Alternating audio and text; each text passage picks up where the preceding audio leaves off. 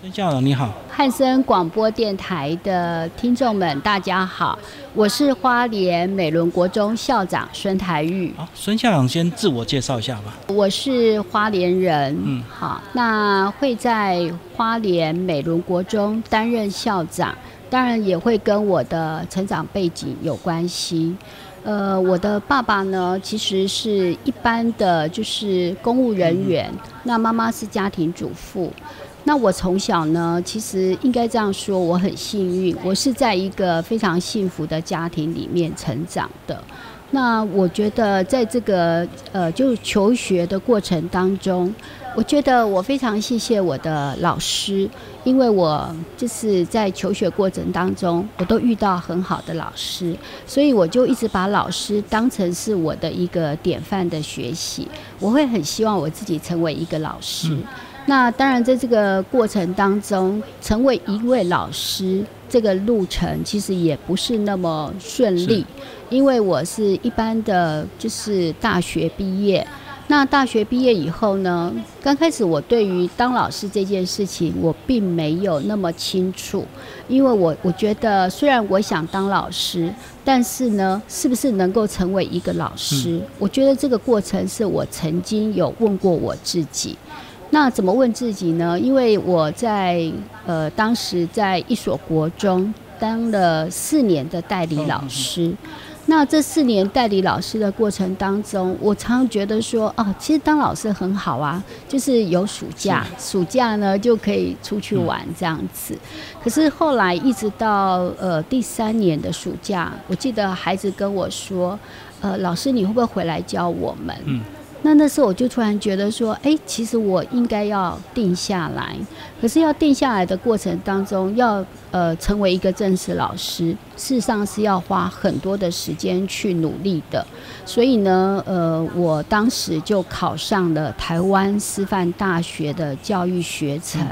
那考上这个教育学程呢，其实是坦白说，还真的是非常的不容易。我记得当时参加这个就是呃学分班的考试呢，大概有呃十七个考场，好，然后一个考场有三十五个人来说的话，我那大概有一千多，可是他只录取全国呃就是三十位。那我记得我那时候在考试的时候，我就在想说，我怎么考得上呢？就没想到我真的考上了。然后这个我觉得让我考上以后，我突然觉得我好幸运。那等到要成为一位正式老师的时候，我原来在市区的一个学校，事实上是没有缺额，所以我的初任老师呢，我是到偏乡。也就是呃，到富里乡的富北国中，那我到那里去担任呃，就是出任老师的时候，我还记得我刚到那个地方，因为呃偏乡我从来没有接触过，我到那个地方以后，我才知道说，原来在偏乡的孩子是这么需要老师的陪伴，还有就是说，因为我那时候呃成为一个正式老师，我还记得我的校长跟我说。呃，孙老师，谢谢你到我们富北来，然后呢，呃，要请你接呃接那个教务组长，行政就对，对，教务组长，我就想说，那请问校长，那个教务组长是做什么？然后校长就说，哦，有教学设备，还有注册，还要印全校的考卷。然后我那时候就觉得，哇，怎么？呃，好，因为我觉得其实总是可以试试看。那我的前一任的那个组长他调到台北去了，所以呢，呃，我还记得我第一次，好，就是呃，用我三个月的薪水去买了一台笔电，还到台北的台大的麦当劳跟他约在那里找他学习怎么对，学习怎么样去排课。回来以后呢，就是。我觉得我完全不熟悉那个行政工作，那那一年的历练呢，其实也是我觉得今天我成为校长，我觉得非常重要的一个就是呃历练。好，那为什么会这样说呢？因为我觉得其实现在很多时候我们会提到老师当老师的意义在哪里？可是我会觉得说，其实我们当老师不是只有一个角色，不是只有成为呃教学生的这个角色。其实我们有很多的任务，就像我当时，我那时候自己在回想说，诶，校长要我接那个就是那个行政工作的时候，我在想，我那时候是哪哪来那么大的勇气呀？我竟然可以接受这么大的一个挑战，不答应也不行吧？其实换个角度哈，我我觉得啦哈，我们也许就是把它想说，如果你不答应，可不可以？其实。也没有什么可不可以的问题。我自己回想，就像我现在当校长，我们在邀请老师接行政的这个任务上面，其实很多时候我也老师也会跟我讲说，校长，我我觉得我我怎么样哈？也许其他人更适合。所以我会觉得说，不是在于答不答应这件事情，而是在于自己哈愿不愿意。那我之所以愿意跟呃所有的听众朋友分享这一段，我觉得很多时候就是在于自己的一个转念、一个想法。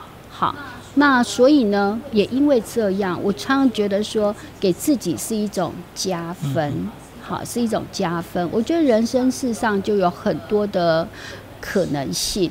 那我也常跟，就是我们现在的代理老师也好，或者是我们年轻的老师也好，我常跟他们说，呃，我过去的一个经历，然后我非常感谢，我真的有这样的一个经历。我自己回想起来的时候，我都觉得说，其实我还真的蛮谢谢我们的校长，他愿意相信我，然后给我这样的一个挑战。嗯，可有些人会觉得很倒霉，对不对？因为是菜鸟老师，所以就要接很多行政职。所以这个就是角度上的不同。对，那我我觉得还是在于回到自己这件事情，所以我会觉得当老师哈，我常常在想，我们可能要去思考是为什么自己要成为一个老师？那当老师的意义在哪里？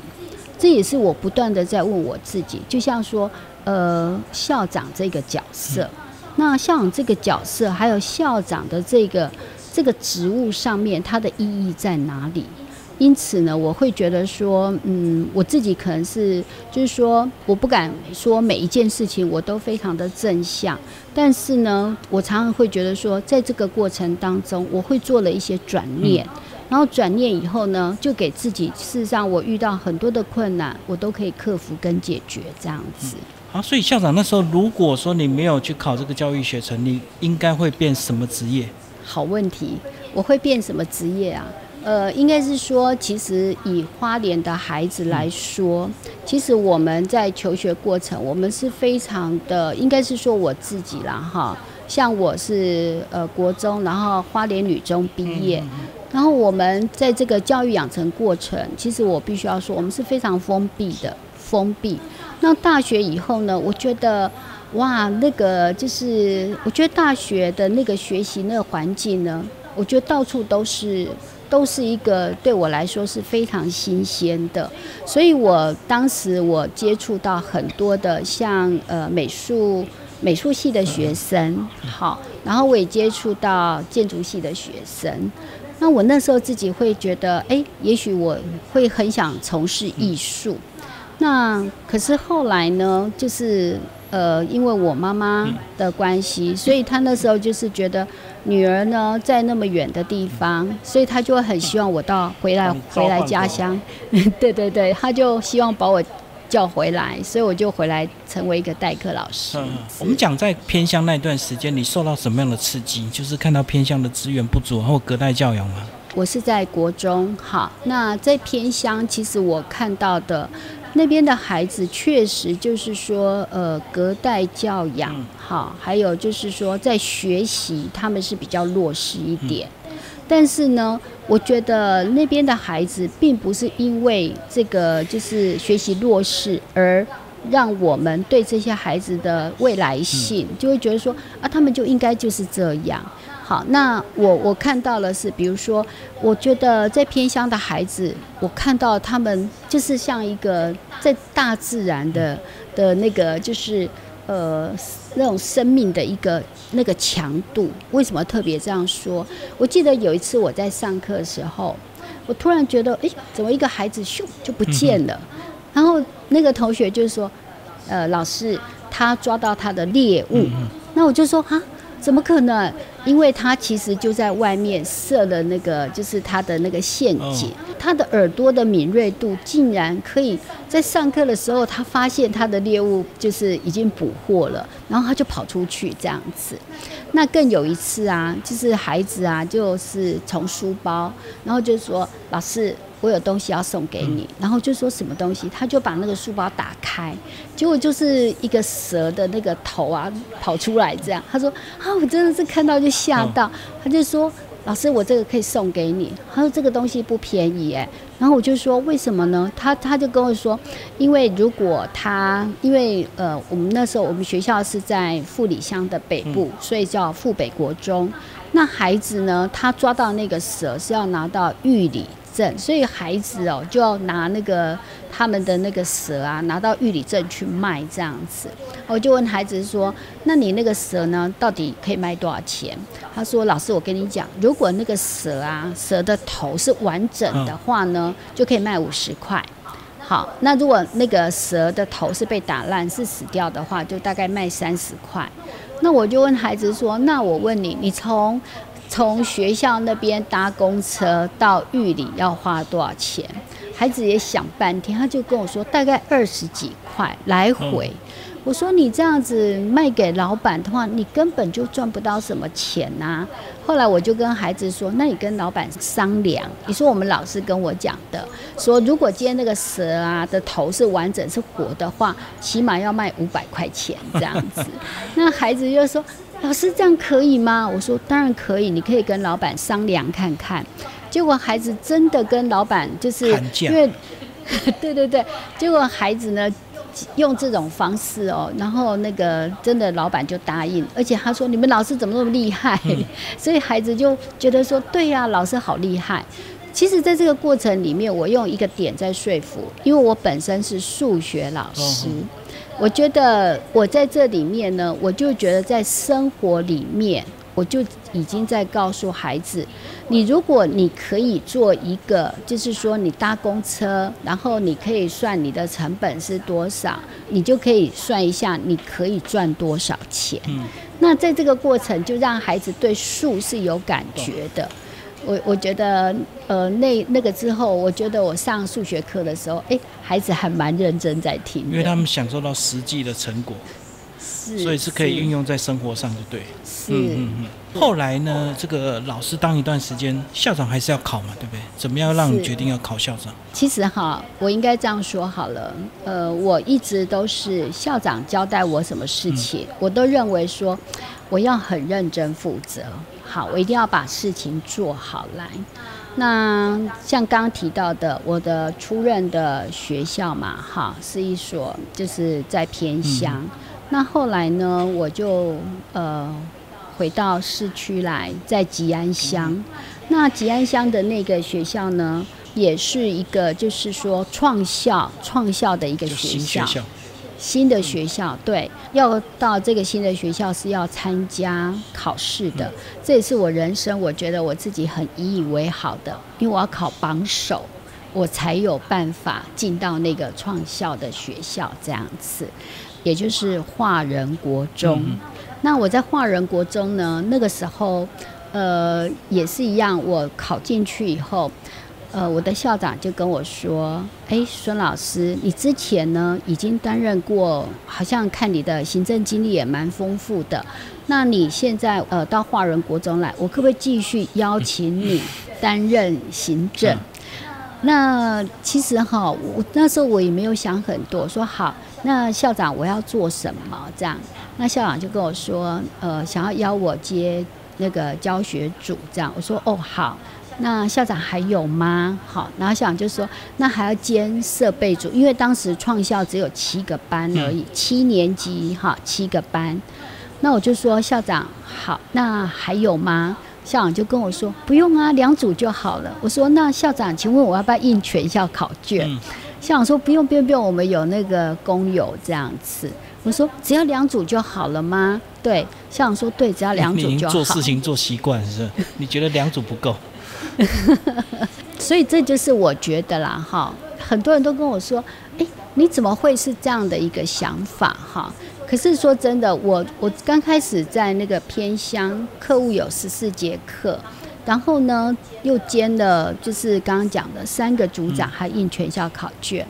可是呢，回到这个呃，就是离家比较近吉安乡，我就觉得第一个我非常开心哎，因为我我觉得离家很近，然后呢。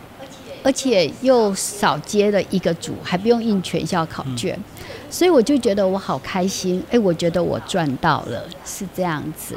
好，那其实，在这个过程，回到说我我怎么会当校长？哈，那后来呢？因为呃，就是接了行政，那又当了我，其实在这个教学的二十二十二年。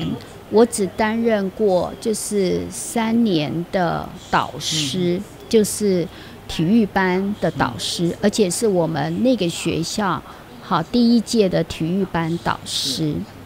那所以在当导师的过程当中，其实我也有看到体育班的孩子，好，因为我觉得当时校长要我接体育班，我也觉得说。校长，我是体育白痴，你确定要让我接体育班吗？然后校长就说没关系，你用你自己的方式。那其实，在那个当三年的体育班导师里面，其实我也看到体育班的孩子，并不是我们所想的头脑简单、好四肢发达。其实，呃，会在体育上面有发展的孩子们，其实他们的就是很多的思考。好，是事实上是非常敏捷的，但是如何让孩子在动态跟静态上面取得一个平衡，我觉得那是很重要的。所以我那时候当了三年的导师，我觉得我跟孩子共同的成长就是他们考高中，然后我考研究所，对，所以我们就这样一起成长。那在那个过程当中，我真的看到了，就是说。呃，因为孩子其实说真的，我觉得不是只有在呃体育场，就是在竞技场上面他们的表现。我更希望孩子的学科能力，事实上是要取得一个平衡。因为我们常看到，呃，这些孩子未来如果他不踢球、不打球，那他还可以做什么？所以我会觉得这也是后来延伸到我当校长。好。那其实还是要回来，就是说，当了体育班导师之后呢，那为什么我会去接主任？其实这里面还有一个故事，因为当时担任体育班的导师，呃，就是我有看到我们的孩子啊，就是当时有外聘的教练，那外聘的教练呢，就是运用学校的一个场地。好，那我我是认为说，嗯，运用学校的场地没有关系，可是额外。收孩子的经费，我觉得这是一个不公不义的事情。所以校长邀我接主任的时候，校长本来是希望我接教务主任，可是没想到我竟然跟我的校长说：“校长，我要接总务主任。”那我接了总务主任，我就是第一个我要做的事情，就是把这些不公不义的事情，我一定要先把它处理掉。所以我的呃，就是行政主任的部分，我就是先从总务主任开始，然后当了一年之后，第二年校长就叫我接教务。那接了教务一段时间以后，在教务处大概有十年的时间。那其实我很谢谢我的，我经历了三三任的校长，校长都非常的信任我。然后校长每次都跟我说：“哎。”那个孙主任，你要不要去考校长？我都跟校长说，校长不要，我我就这样子就好了。我觉得我把我自己的分内事情做好就好。那后来呢，当了十年的主任，就是我刚刚提到我在华人国中的那个呃十一年的时间。后来呢，就是也有一次，就是我的校长要退休。那我自己呢，遇到我工作上面的瓶颈，因为校长总是觉得把事情，呃，教务主任就是如果校长不在的话呢，就是呃校长的职务代理人，所以校长总是觉得，哎，我就适合在教务处这样。那有一次我们学校就是也有就是妇联会，的一个就是补助，免费给孩子吃晚餐，还有晚上的夜客服。那当时曾经遇到过一个状况，就是说，嗯，其实写那个计划是非常辛苦的，而且我觉得每一笔经费都是得来不易的。那我看到孩子没有好好珍惜这个资源的时候，其实我是还蛮痛心的。那就是有一次呢，在断考前一天，我们的孩子呢，可能是因为呃很多数的孩子是请假，只有呃十来位孩子在。那那天晚上是吃鸡腿，可是我我看到一个画面是让我很很痛心的是。孩子呢，拿了鸡腿没有好好的吃，就拿来玩。哦，因为太多了。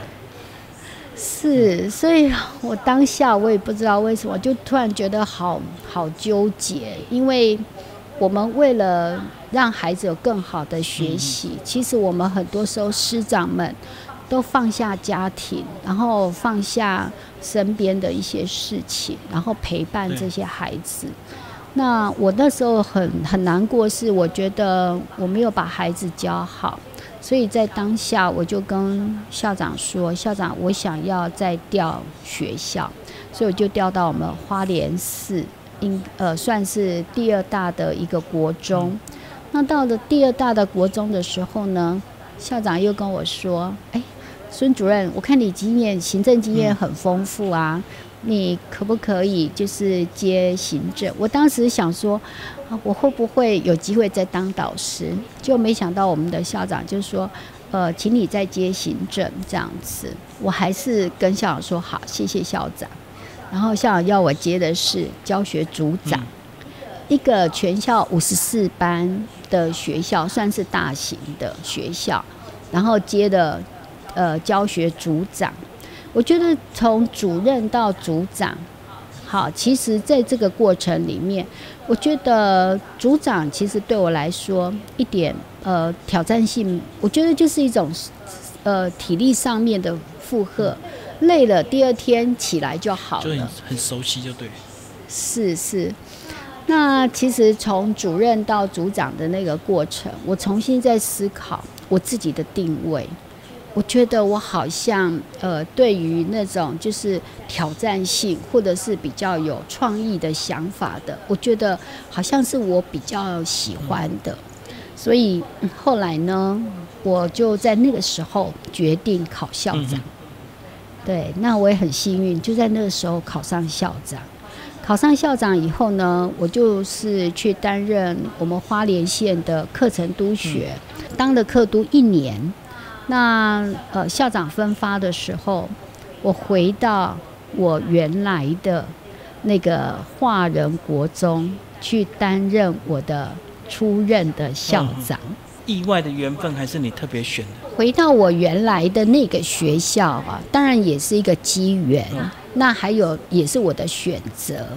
为什么呢？因为我那时候跟自己讲，从哪里跌倒，从哪里爬起来。是是是，就回去导正 当年的鸡腿事件，就对。呃，其实应该这样说啦，哈。呃，离开的时候，我是带着一个非常挫败、挫折。好，因为我觉得，为什么孩子没有办法去体会师长的苦心？那我会蛮希望的，就是说刚好有这样的一个机会，我又呃可以回去当校长。那我非常清楚知道这个学校它所需要的是什么，所以我回到华人国中，呃，因为华人国中的那个学校其实弱势的孩子也蛮多的。所以我就一直很希望培养孩子是在艺术这个部分，所以我在那个学校做了两件事情。第一个，呃，弄了一个图书馆，弄了一个图书馆。第二个呢，我在那个学校，因为那个学校呢，其实当时很多原住民的孩子，那都跳那个就是原住民舞蹈。那那个学校呢，当时原住民舞蹈也非常的就是。呃，在全国上也非常的有名。可是我常觉得，孩子在跳原住民舞蹈，他们想要的是什么？我觉得在文化上面，我觉得尤其是他们的根，好文化的根在哪里？所以我当时就是觉得，我跟那个就是呃训练舞团的老师们，我跟他说，其实原住民有很多的传说的故事，我觉得孩子应该要能够去理解那个故事的内容是什么。他们跳出来不是只有一个力，就会能够把美呈现出来。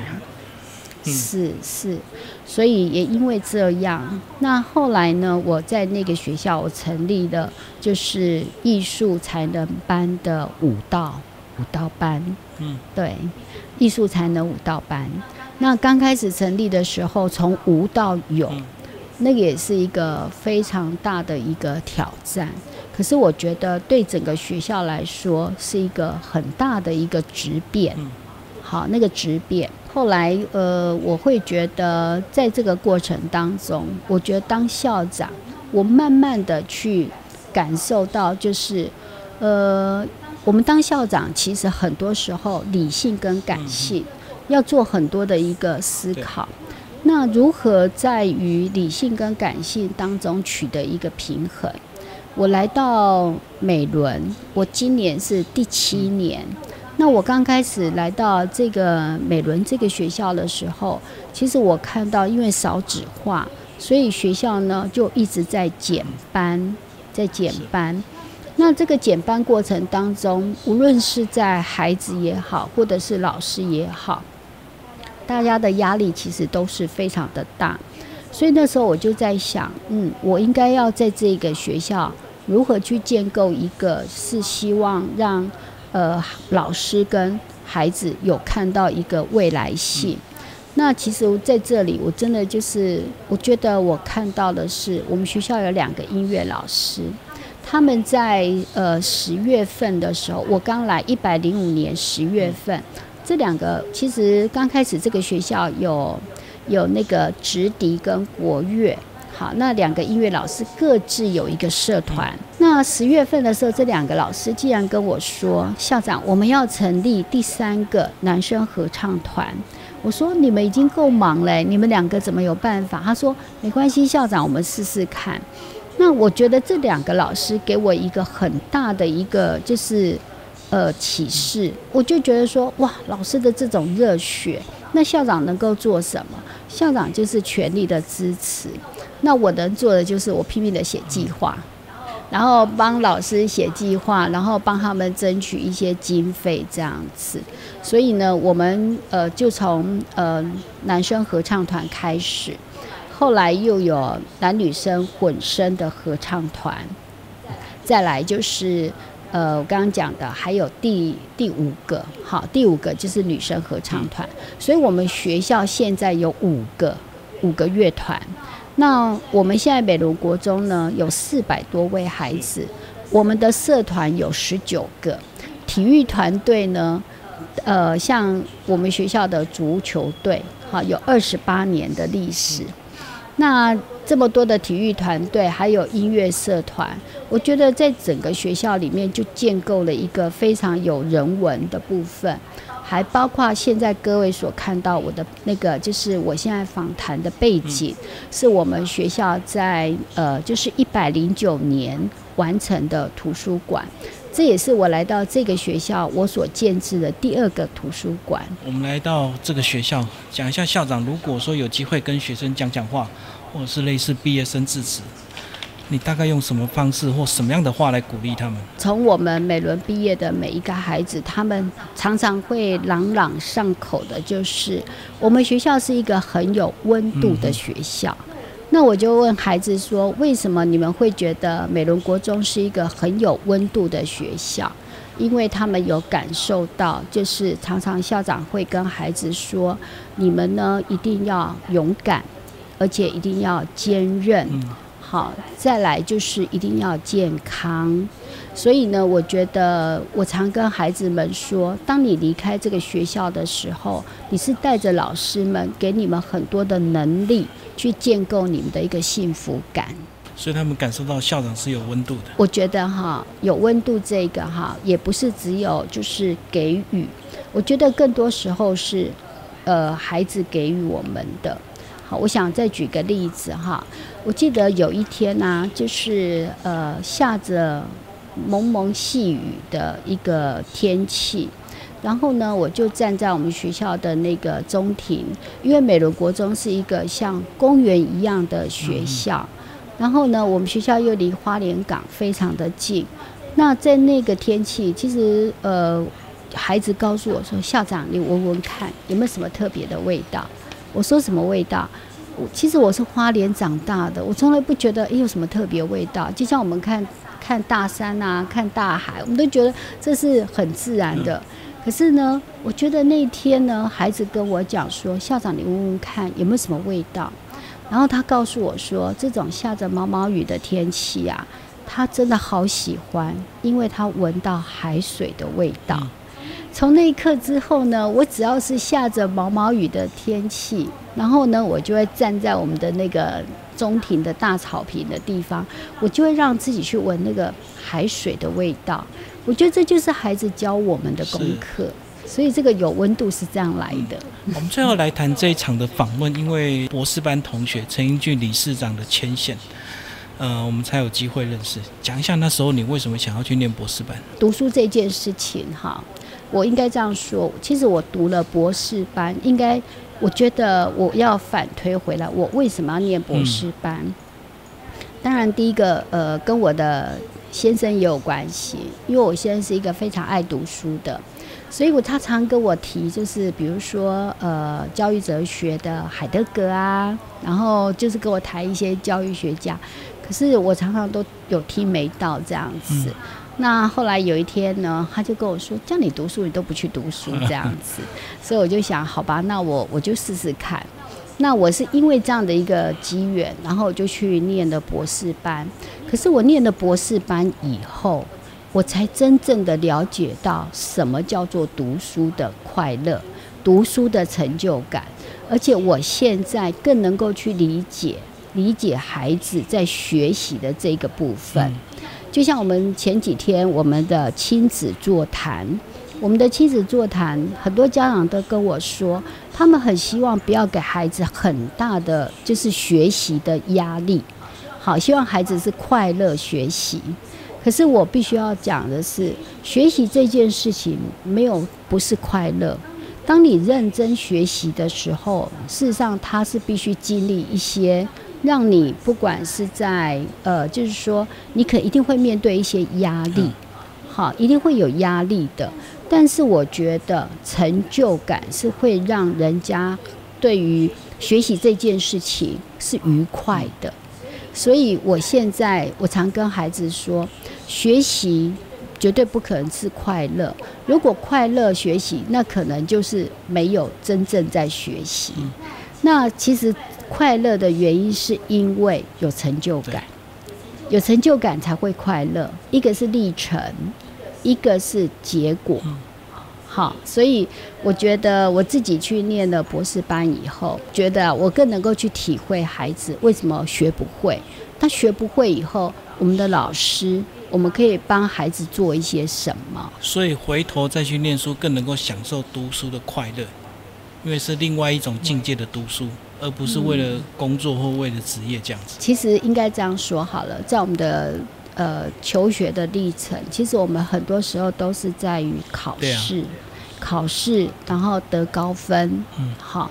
但是这个得高分、获得高分这件事情，好，是有时候其实虽然分数高，会有成就感吗？不一定。那我觉得，像我现在念博士班，我会觉得第一个。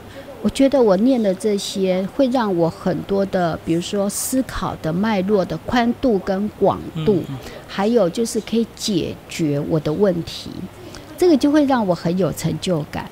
所以我我会不断的在这个过程当中，我就会去醒思：如果我们今天在带孩子在学习这件事情上面，不是在于分数的高低，而是在于协助孩子在。呃能力上面，或是帮他协助他解决问题的能力。我觉得当孩子觉得问题解决了，哦，因为有这样的一个思考脉络，他所获得成就感，他才会觉得读书是有意义的。好，谢谢我们孙校长。